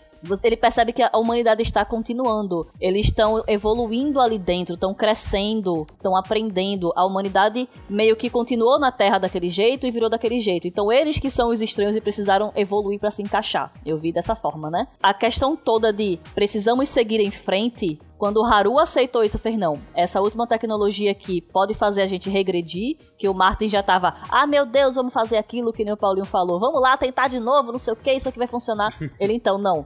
Eu vou pegar a Yoko, a Yuko aqui que tava com a tecnologia no seu corpo. Vou pegar essa navezinha que pode, o abutrezinho que pode dar merda e vamos acabar com tudo isso. E no final, ah, existem cenas pós-créditos para vocês que estão assistindo e não viram, tem cenas pós-créditos. Eu fiquei maravilhada com a cena do final do, do Haru, o abutre, a estátua dele de madeira lá, ele ter virado a, a representação de ter coragem. Pra quem as pessoas fazem oferenda e falam, eu quero me livrar do medo disso, disso, disso. Aí você vai lá, queima aquele seu. o, o tecido pra representar o seu medo. E a- ele ter virado a coragem, pra mim, foi muito legal. Apesar de eu não suportar o personagem ainda. Mas eu achei isso sensacional. E o fato de ser tudo tão amarradinho, de você ver o crescimento do personagem, a evolução dele, por mais que ele seja insuportável, começo, meio e fim foi perfeito. Então eu não tenho um A do que reclamar dessa questão do enredo. Pra mim foi tá ótimo, tá ok, assistiria de novo tranquilamente. Foi mais ou menos o que eu fiz, né? Eu reassisti, eu falei pra Paulinho, Paulinho, assiste isso aqui que tu vai gostar. É. Eu assisti a, a, trilogia pela segunda vez pra gente poder gravar. E eu concordo, velho. Eu acho que a série é, de filmes. ela tem um norte muito grande de, do que ela quer falar e de onde ela quer ir. Uh, apesar de ter aquela parte mais esperançosa no primeiro filme, uma parte mais tecnológica, mais focada na, na, na ameaça e tudo, na grandiosidade do, do, Godzilla e de como combater. Podemos virar uma arma tão, tão perigosa quanto ele no segundo filme. E, e para uma galera que pode achar um pouco viajar essa questão mais é, metafísica ou então espiritual do terceiro filme, para mim tudo conversou. Tudo conversa para a gente poder refletir sobre as causas da, da destruição da humanidade, do sentido da própria vida e dos humanos mesmo na Terra, das raças humanoides, e também a, a questão do do Memphis, que no final, não sei se vocês perceberam, mas ele estava certo. Tinha uma, um, um, lado certo da coisa. Por, por mais errado que tenha um lado, tem um lado certo. É tipo o, o Coringa do, do, do, Batman do Nolan lá. Ele tava errado? Tava, mas ele tava certo? Tava também. ele queria ter. Ele tinha um ponto, né? Ele tinha um ponto a, a se falar ali. Fez cagada pra caralho até chegar a esse ponto, mas tinha um ponto. Que é o seguinte: o, o Haru percebeu que o que tinha que morrer ali não era a humanidade, a esperança, a casa dele. Era esse ciclo de tipo, temos que derrotar algo que vai nos levar à destruição. E quando ele percebeu ali no final que quando o, eles derrotam o Ghidorah, que eles meio que assumem que o Godzilla não, não tem o que fazer, ele ganhou. É. O Godzilla ganhou. Ele teve um empecilho ali no, no, no meio, mas assim, em nenhum momento foi, foi algo que o Godzilla poderia ter dito, pô, aqui eu vou perder na real. Talvez só com o Ghidorah ali é, se não fizessem nada. Mas aí também foi apelação, né? É, aí foi apelação, foi apelação demais. É, não, ali na parte de, da, da cidade também, quando ele tava esquentando, eles podiam ter feito um review. É, podiam ter feito, mas, mas assim, o, o que eu digo é, se ele não fizesse nada, o, o Godzilla tava sob controle ali, sabe? Não era só aquele primeiro ataque inicial que iria derrotar ele. E, inclusive, isso é uma das coisas que eu mais gosto no filme, é esse sentimento de que ferrou. Por isso que eu comparei ele a um filme pessimista de animação, assim, dos anos é, 90. Ghost in the Shell, Akira, que por mais Akira, que tenha alguns velho. finais fel felizinhos ali, ainda tem aquele sentimento de que ferrou, tá ligado?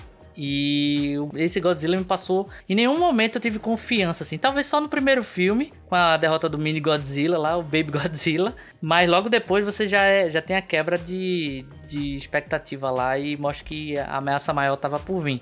Mas o que, o que eu rodei, rodei, rodei aqui para falar era que o, o ele tava meio que certo porque o que tinha que morrer era o sentimento de que o, a humanidade poderia bater de frente. E ali, quando tem a derrota do Ghidorah e tudo, que eles assumem que o Godzilla ganhou e vocês têm que só. Tipo, lide com isso, tá ligado? Vocês têm que coexistir da forma que o, o, a galera que ficou tá coexistindo.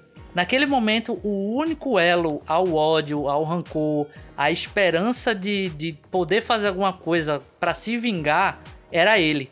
E é por isso que no, no pequeno lampejo de talvez racionalidade dele, do Haru, ele decidiu se matar ali no final, levando a tecnologia que poderia influenciar as pessoas ali que estavam, no caso o Martin, né?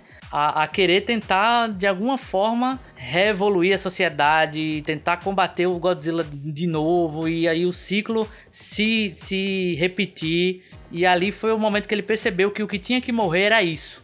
A mágoa do passado. Por isso que eu achei muito massa quando a nave mãe explode quando, tipo, a galera que ficou se estabilizou e ele é o único elo ali que ficou ainda é, pendente. E aí ele decide se sacrificar para que a humanidade mantenha aquele status novo, novo e que a humanidade se salve. Porque se você parar para ver, a humanidade ainda está salva ali de outra forma, mas tá. O que eles estavam tentando fazer era retomar um passado que não ia voltar. Inclusive o Martin tem uma hora lá que fala que o planeta, ele não sabe se o planeta, mesmo sem o Godzilla, voltaria a ser o que era. E aí é um, ponto que eu gostei muito, assim. Desse lado pessimista, porém é, é, conformista da, da coisa, né? É, e, e, tem uma coisa ali que eu parei para pensar agora, que o, o, todo o final né, da, da história tudo dificultou muito a vida do povo que tava morando lá e que vai continuar. Sim. que é colocado na, na, na série que ele meio que usam a, o nanometal como arma contra as criaturas dali, né? Justamente pelo nano- nanometal ser contra, foi criado para ser contra o Godzilla, então aquelas criaturas Aham. que se adaptaram postos pelo Godzilla meio que são vulneráveis àquilo. E meio que agora que ele acabou com o nanometal, então acabou com a fonte de daquelas Porque flechas. já era. Mas ele acabou com o, o nanometal geral ou só o do, da Então, cidade? Pela explosão. Mas, então, não, mas o nanometal era do Nano Godzilla. Aquele cidade Ah, era onde sim. o Nano Godzilla não, Mecha Godzilla, né? Era o resto do É. Mecha Godzilla que vo- em vez de se fez e virou uma nova tecnologia ali cres- crescendo a cidade. Sim, sim. Como ele destruiu aquilo tudo, ou se existia um resto de metal, fudeu pra humanidade de novo, que por algum motivo alguém vai descobrir aquilo e possa, possa tentar evoluir no futuro. E se não sobrou nada, vai dificultar a vida dos caras, que eles vão Sim. ter que descobrir um outro jeito aí de combater aquelas criaturas. Eu acho que do filme todo eu só tenho uma reclamação. A Motra, que pra variar ela só apareceu por um minuto e desapareceu. Ah. E eu tenho uma É meio mágoa. co- só com uma, só com uma influência mental ali na hora. Eu tenho muita combater. Sim, mágoa disso. referência. Em todo filme, assim, sem ser os filmes dela, né? Os filmes da década de 60 e tal, que aí realmente ela apareceu. Tem até a, um de 61, que a, a larvinha dela, a lagartinha, ela ainda na versão lagarta, sai destruindo Tóquio e tal. Tirando isso, nos mais recentes, ela aparece, ei, olha a minha luz que brilhante, e some. E isso me irrita muito. Mas aí já vamos entrar num ponto que eu queria muito falar com vocês e aí uma visão geral da obra Godzilla, né? Não precisa ser focada pra esse filme em questão. É, eu acho que não aparecer outros monstros faz sentido nesse filme porque esse filme é muito focado na questão dos humanos. Eu sei que tem, que eu reclamei lá no começo do programa, que eu não gostado muito desse primeiro novo Godzilla aí, porque é muito focado nos humanos e tal, mas nesse é, é, não é sobre o, o cara que perdeu o avô, a fulaninha que quer encontrar o marido e tudo, não, é sobre a humanidade em si, como coletivo. E aí eu quero perguntar pra vocês, e a gente vai discutir um pouco sobre isso. Vocês acham que a obra Godzilla, como um todo, ela é sobre os monstros ou é sobre a humanidade? É sempre sobre a humanidade, cara. Sempre é sobre a humanidade. Sim. De, de todo, todo Godzilla. O monstro ali tá só como uma alegoria, né? Pra gente brincar com a, Aham. essa destruição. É como se fosse a mãe natureza se voltando. Seja como o Godzilla atual, né? Como a, como a teoria da Terra Oca, como fosse uma criatura. Como o Godzilla criado, né? Que é o original japonês, né, criado da radiação humana. Que é meio que só, é, é- essa é a consequência. É, tudo tem consequências, sabe? Você não pode fazer as Sim. coisas que tudo vai ter consequência. E é basicamente isso. Talvez é, as abordagens do- da parte humana é que seja né, mais é, variante aí em obras boas e ruins. O primeiro filme do Godzilla eu gosto muito, mas eu entendo que a parte humana é muito chata. Eu acho meio chato, sabe? Eu acho que enrola demais. Já no segundo filme do atual, né, do, do Rei dos Monstros, né, que aparece o Ghidorah, o Mothra, o... Enfim, o outro lá, que eu não lembro o nome Me agora. esqueci o do vulcão, né? É, o pássaro lá, o... Esqueci o nome dele, velho. E, é, mesmo quando aparecem né, essas outras criaturas e tal, o segundo filme ele já tem uma pegada muito mais voltada para as criaturas. Lógico que é, nesse segundo é muito briga de briga de, de monstros e tal, mas é meio que aí para tentar dominar o planeta da- do alienígena, do Ghidorah, que é um monstro de fora que quer dominar o planeta. E mostra como a gente. Aí tem um pouco daquela reflexão de como o ser humano é, é insignificante perante essas criaturas, meio que perante a Sim. natureza. Meio né? Lovecraft, né, velho? Esse filme É, tem um negócio meio Lovecraftiano aí. Exato, é aquilo de. Cara, você só pode assistir isso, você não pode fazer nada. Lógico que ele. Aí, agora nesse terceiro filme vai ser introduzido, né? A parte do Mechagodzilla. O que nessas animações foram, né? Introduzido também um pouco, mas não foi explorado pela morte dele. Mas no terceiro acaba sendo. No terceiro. Um Mechagodzilla, no terceiro ou no segundo? Que é a cidade Segundo. do Mecha. A Segundo, segundo. do segundo. É porque eu vi tudo É. um atrás do outro. e como o Malca disse, é, é tudo tão. É realmente uma história. É uma É história uma dividida em história três partes. muito bem feita. É uma Sim. história dividida em três partes, não é três filmes, é uma história dividida em três partes. Que eu não entendi porque tem- não foi parte 1, 2, 3. Foi tipo. O primeiro é Rei dos Monstros. Aí o segundo é Limiar da Batalha, se eu não tô enganado. e o Batalha, terceiro é Devoradores de. de, de planeta, de Devorador planeta. de planetas. É. Isso. E aí no, no segundo você tem, né, o, o- a humanidade tentando lutar contra, que no, aí vai ser um Mecha Godzilla nas algumas obras, que no caso é nem a humanidade, né, que existe também a história dos alienígenas que criaram o Mecha Godzilla pra tentar dominar a Terra, dem- é, derrotando o Godzilla no, na- no- no- nas séries japonesas. Uhum. E aí essa é meio que a luta contra da humanidade contra o Godzilla, mas nunca vai dar certo. E você até tem um pouco, por exemplo, da alegoria da natureza, meio que a mãe natureza brigando com o ser do espaço, que é o Ghidorah, que é, digamos assim, um, um digamos, um, um meteoro, alguma, alguma catástrofe que possa acontecer no planeta. E graças a movimentos gravitacionais de Júpiter e de outros planetas que ajudam a desviar algumas coisas. Você pode brincar um pouco disso aí, do Godzilla ser a Terra e o, e o Ghidorah ser as ameaças do espaço, que a gente também é algo, algo insignificante aqui no pro universo. Uhum. E a gente é mais significante ainda pra ameaça que é mostrada pelo Godzilla e os outros monstros. Então, por mais que seja, tenha muito bicho brigando e soltando laser pela boca, é, radiação, laser radioativo pela boca, mas é tudo também baseado muito no, no, na humanidade, nas coisas que é feita e nas consequências disso. Eu, eu tenho essa mesma visão. Porque, tipo, é legal ver os bons. Eu adoro filme de monstrão. Eu sou muito fã de todos. muito bom. É sensacional. O, nesse segundo que teve o Rodan. O que você estava esquecendo o nome é o Rodan. Sim, Rodan, que é o de fogo. ele mesmo. Eu, é, o pássaro de fogo lá. É magnífico. Eu amo ver esses monstrão em ataque. Eu tenho um fanatismo pelos monstrões. Eu tenho o o Gypsy do Pacific Rim, que inclusive estão dizendo que vai vão fazer um crossover com Pacific Rim e Godzilla. Deus Estou céu. ansiosíssima. Mas é muito sobre a questão da humanidade. Porque muita coisa que a gente vê é que nem filme de zumbi. A gente vê como a humanidade consegue lidar com isso. Que o problema em filmes de zumbi nunca são os zumbis em si. Começam como zumbi, mas tipo, a humanidade se torna o problema da humanidade. E é a Sim. mesma coisa que eu vejo nos filmes de Godzilla. Ao tentar enfrentar, ao tentar fazer as coisas, muita gente esquece de pensar nos outros. Vamos explodir aquela cidade. Não tô nem aí pras pessoas, a gente vai explodir aquela cidade para salvar outra parte do planeta. E eles sacrificam muitas vidas em vários filmes do Godzilla por causa disso. Sim. E nesses últimos, é, por mais que tenha esse foco chato na humanidade, mas é a humanidade, não tem pra onde correr. Eu queria ver muito mais dos monstrões, eu queria ver um filme dos monstrões, mas como poderia ser feito isso? Não sei. Criadores que se virem, mas eu quero um filme que o foco sejam os monstrões. Porque nem esse que vem agora, para mim, o foco vão ser os monstrões. Porque já tem um monte de coisa errada ali pra eu reclamar. já tá tudo errado ali. Mas eu acho que a humanidade vai ser sempre o foco, independente da alegoria que a gente siga, seja místico, seja a terra plana, oca, seja qualquer coisa, vai ter sempre, eles vão ser sempre uma alegoria para dar inspiração para tudo o que acontece. Sim, assim como foi a origem do próprio Godzilla, né? Quando ainda era um, um cara vestido numa roupa de plástico, Sim. destruindo Tóquio ali a escala pequenininha e que e que era fruto de produto radioativo e tal, da bomba lá, e que acabou sendo uma ameaça pro, pro homem. Então, é, é o que Malca falou, é isso mesmo. O homem, é, tem aquela expressão, né? O, o, homem, o homem é, é o lobo, do, do homem. homem. Ou seja, o homem ele vai se destruir por si próprio. E eu acho que a figura do, do Godzilla, ele ao longo dos anos teve várias interpretações disso. Teve umas que fugiram, né? Por exemplo, o de 2001, lá que botava ovo e tudo, ah, que era tipo um dinossauro, um T-Rex. Que eu vou falar, é ruim, mas eu tenho um fator nostálgico e eu não consigo ter tanto ódio daquele filme. Eu consigo ver como um filme ruim, mas eu não odeio aquele filme pelo fator nostálgico e eu adorava a capa nas locadoras, assim, Sim. era legal pra caramba. E inclusive tinha um desenho desse filme que o Godzilla ajudava o protagonista protagonista lutar com outros monstros. Aí era bizarrão. É uma coisa que eu, que eu não sou tão fã assim. Que quando a, o Godzilla, ele é meio que aliado direto dos humanos e parece que ele sabe disso. Eu gosto muito mais quando é a visão. O Godzilla é um avatar, não tanto da destruição, mas da Terra. Ele é o protetor da Terra. Sim, que aquele é a casa dele e querendo ou não ele vai destruir o que fizer mal para casa dele, né? E se você parar para ver, isso é um pensamento muito mais humano do que os humanos fazem hoje em dia em destruir a Terra loucamente. Se você parar pra ver essa, essa, essa doideira de, de raciocínio que faz algum tipo de sentido, né?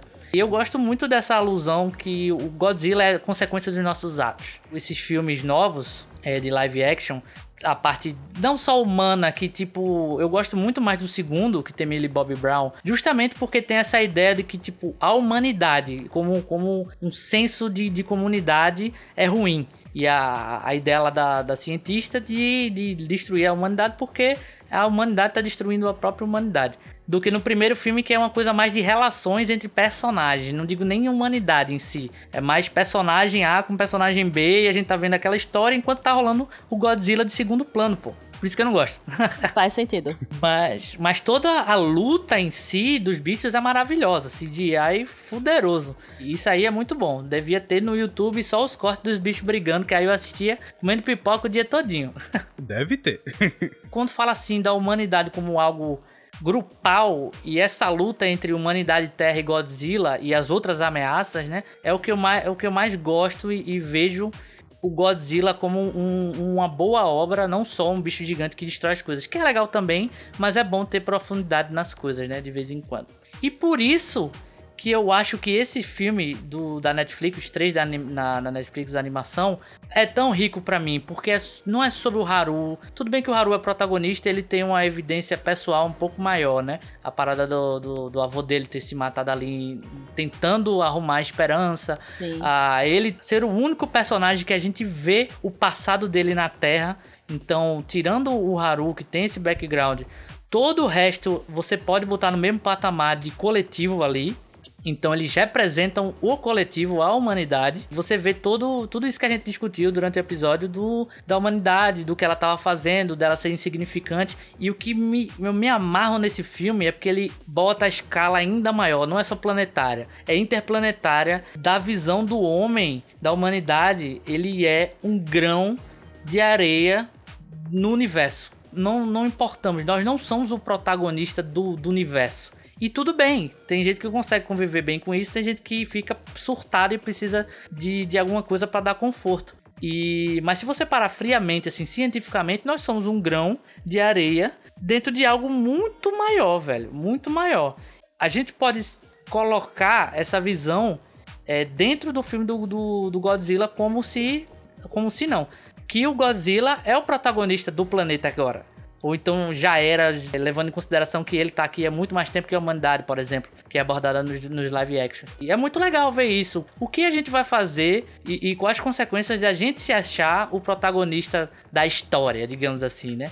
Então é algo que a gente pode ficar divagando e conversando infinitamente, porque é um filme que tem um Godzilla, que tem um Godzilla amigo ali, no, entre aspas, né, no, no, no, último filme, mas que é sobre a humanidade, é sobre consequências, é sobre existencialismo, sobre propósito, sobre seguir em frente, sabe? Aceitação também, aceitar que nós somos pequenos. E, e, tudo bem. Então, eu acho sim que, apesar de todo o CGI, de toda a produção, de ser legal pra caramba ver os bichos brigando, ainda é uma obra sobre a humanidade, velho. Mostrando que a gente é tão insignificante que se você parar pra ver, somos uma bolinha de carne, um grãozinho de carne em cima de uma pedra girando no meio do nada.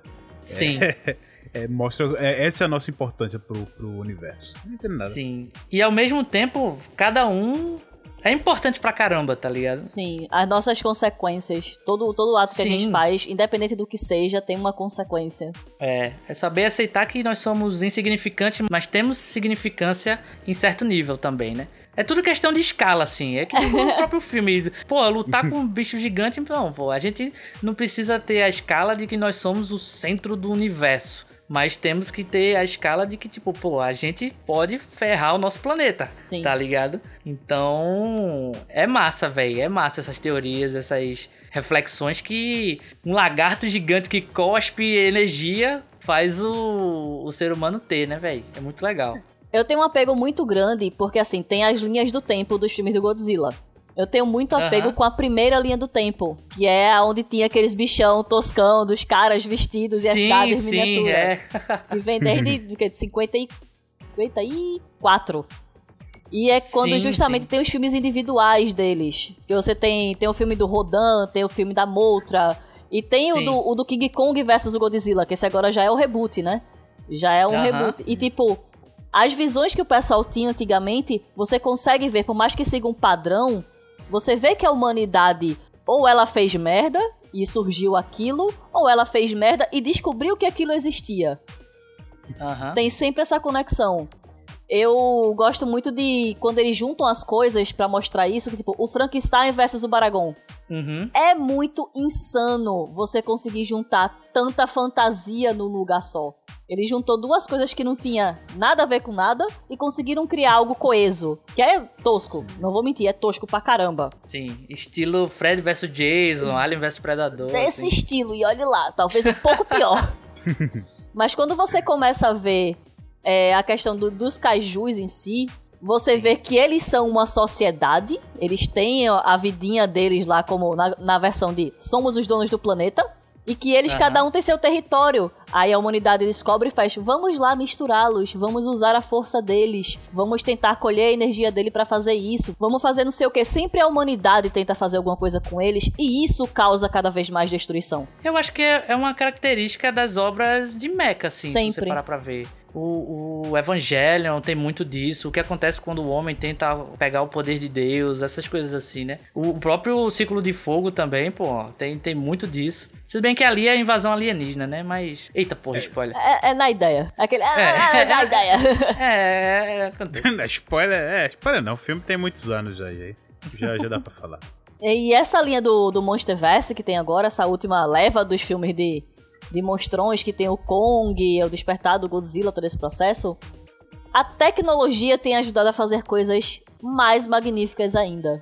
Mas a gente continua caindo na coisa da humanidade, porque não tem como fazer um filme só dos monstrões mais. Fazer, tipo, Sim. um monstrão contra. Como é que eles vão conversar? Como é que vão ser os diálogos? Como é que vai funcionar isso? Vão- não tem como existir um diálogo, uma coisa desse gênero. Não tem pra onde correr. Pra mim, é, continua nessa versão. Desde o começo, da primeira linha do tempo lá, continua sendo a humanidade. Seja mais em foco, do, como protagonista, um protagonista só que sofreu e tá sofrendo com a perda de um parente, ou seja a humanidade. Independente Sim. da escala, não influencia muito, é sempre a humanidade.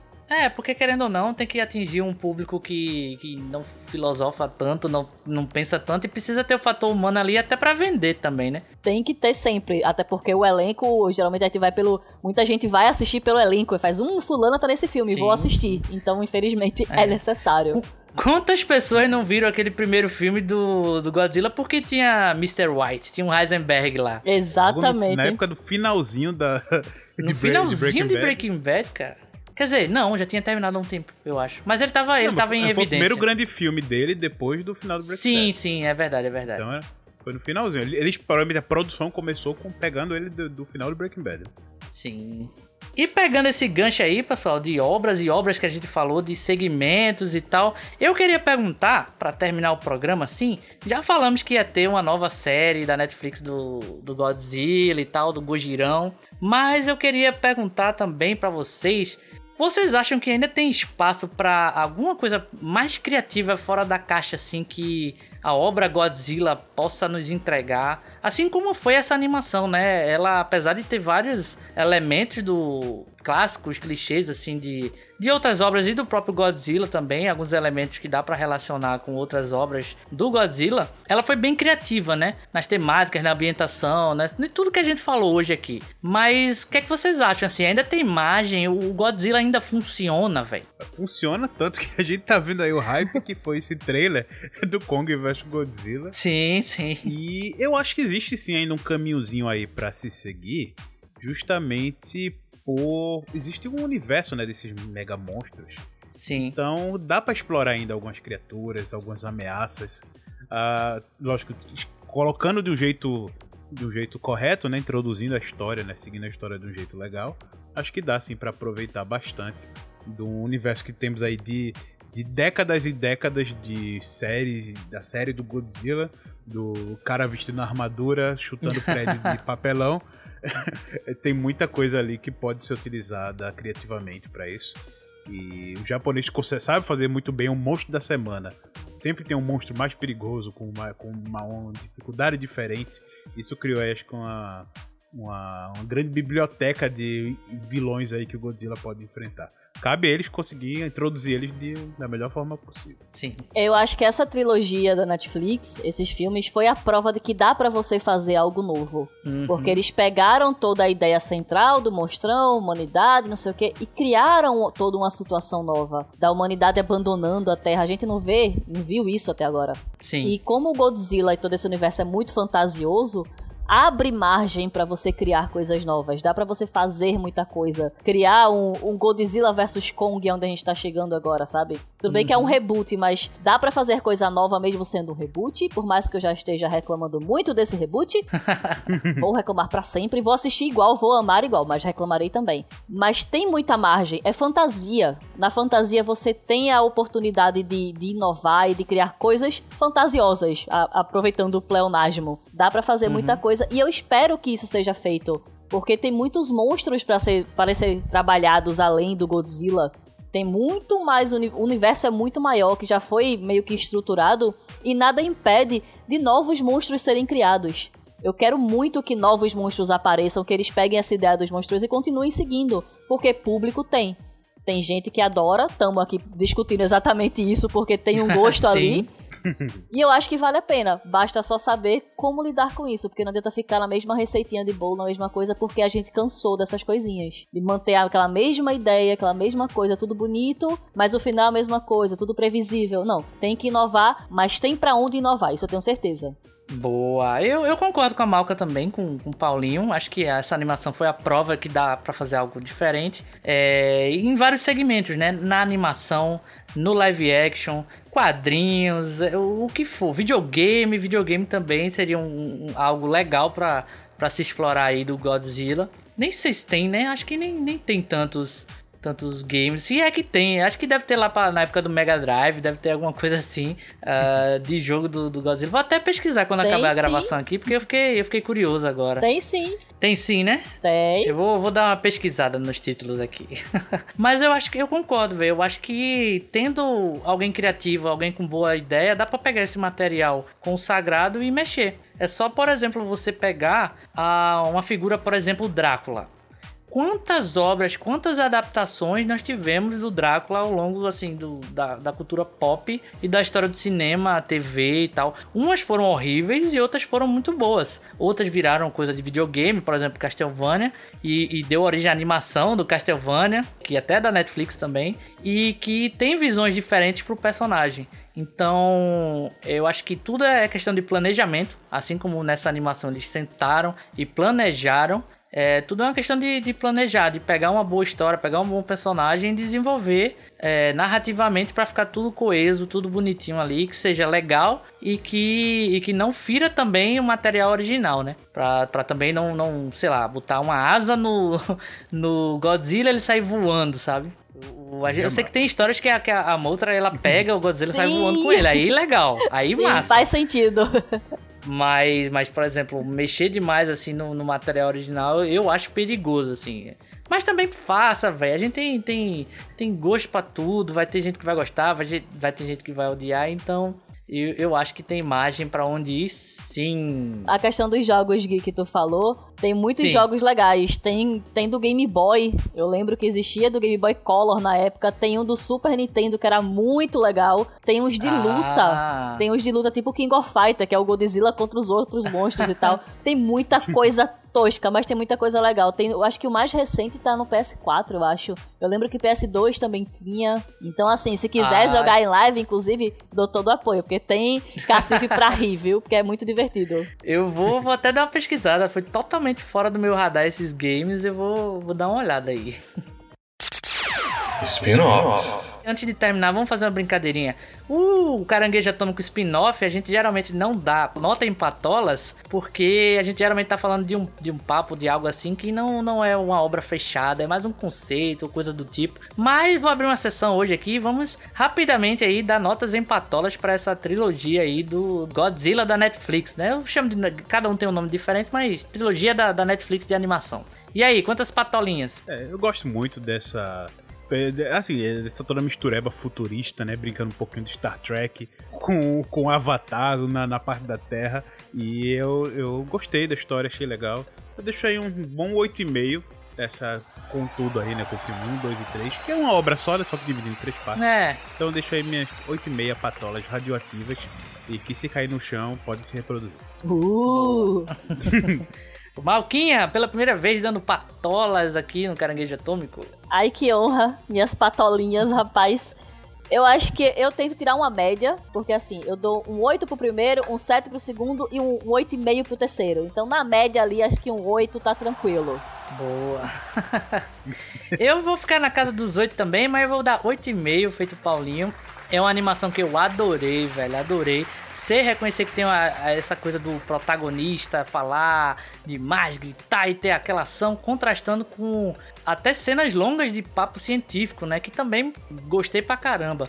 Então, soube dosar tudo aí. Pra mim, uma das melhores histórias do Godzilla, sim. Já é uma das minhas. A minha favorita, no caso, né? Mas sei que nem todo mundo teve acesso. E por isso esse podcast, pra você que tá no hype aí de Godzilla vs Kong, Kong vs Godzilla, sei lá, o confronto deles aí, você dá uma chance a novas histórias, as histórias antigas, histórias novas. Abra seu coração pro Avatar da Destruição. E eu vou dar 8,5 aí pra essa animação sensacional. E gostaria de dizer que o Godzilla só perde para o maior kaiju já existente e criado na face da Terra, que é o caranguejo atômico.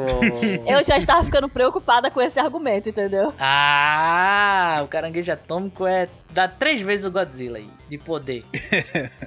Pô, no, no mais é isso, pessoal. Muito obrigado. Eu queria agradecer novamente aqui a Malca por participar com a gente. Foi a Nessa Moura que chegou pra mim e falou: Olha, chama ela porque ela é viciada em Godzilla. Eu disse: Vou chamar, vou chamar. então chamei, tá aqui o episódio pronto. Brigadão, Malca, por tudo. Eu que agradeço demais, finalmente gravando com vocês. Realmente, finalmente tendo a honra. Inclusive, eu indiquei pra Nessa pra ela assistir os filmes. Ela, ah, eu queria assistir. Eu tomo aqui a lista. Veja nessa ordem aqui, tá aqui. Indiquei a animação também, indiquei tudo pra ela. E ela tá apaixonada. E estamos do mesmo lado dessa batalha. Que orgulho da minha amiga, inclusive. Da, sim, da batalha do, do, Godzilla vs Kong. Então é isso aí. Muito obrigada pelo convite. Boa noite, bom dia, boa tarde para todos os ouvintes. E é isso. Passa o serviço. Onde é que a gente pode encontrar, escutar e assistir a Malca Lima? Em qualquer rede social, você procurar Malca Lima, você encontra. No Instagram tem foto, no YouTube tem canal e na Twitch de quarta a domingo às 19 horas com lives bacanudas de qualquer jogo que tá afim de jogar e vamos nessa. Boa, links na descrição, pessoal. Então é só clicar lá e achar e curtir o trabalho da Malca, que é muito legal. É, exatamente. E lembrando de seguir a gente nas nossas redes sociais, arroba Caranguejo Podcast e arroba Caranguejo AT no Twitter. E também se inscrever lá no nosso canal do YouTube, youtube.com.br caranguejo atômico e nos seguir na Twitch, twitch.tv barra caranguejo atômico. Boa! Live todo dia lá e podcast semanal. É isso, meus amores, meus queridos, meus amigos. Até a próxima. Tchau, tchau e fiquem bem. Valeu, pessoal. Até a próxima. Falou! Yeah!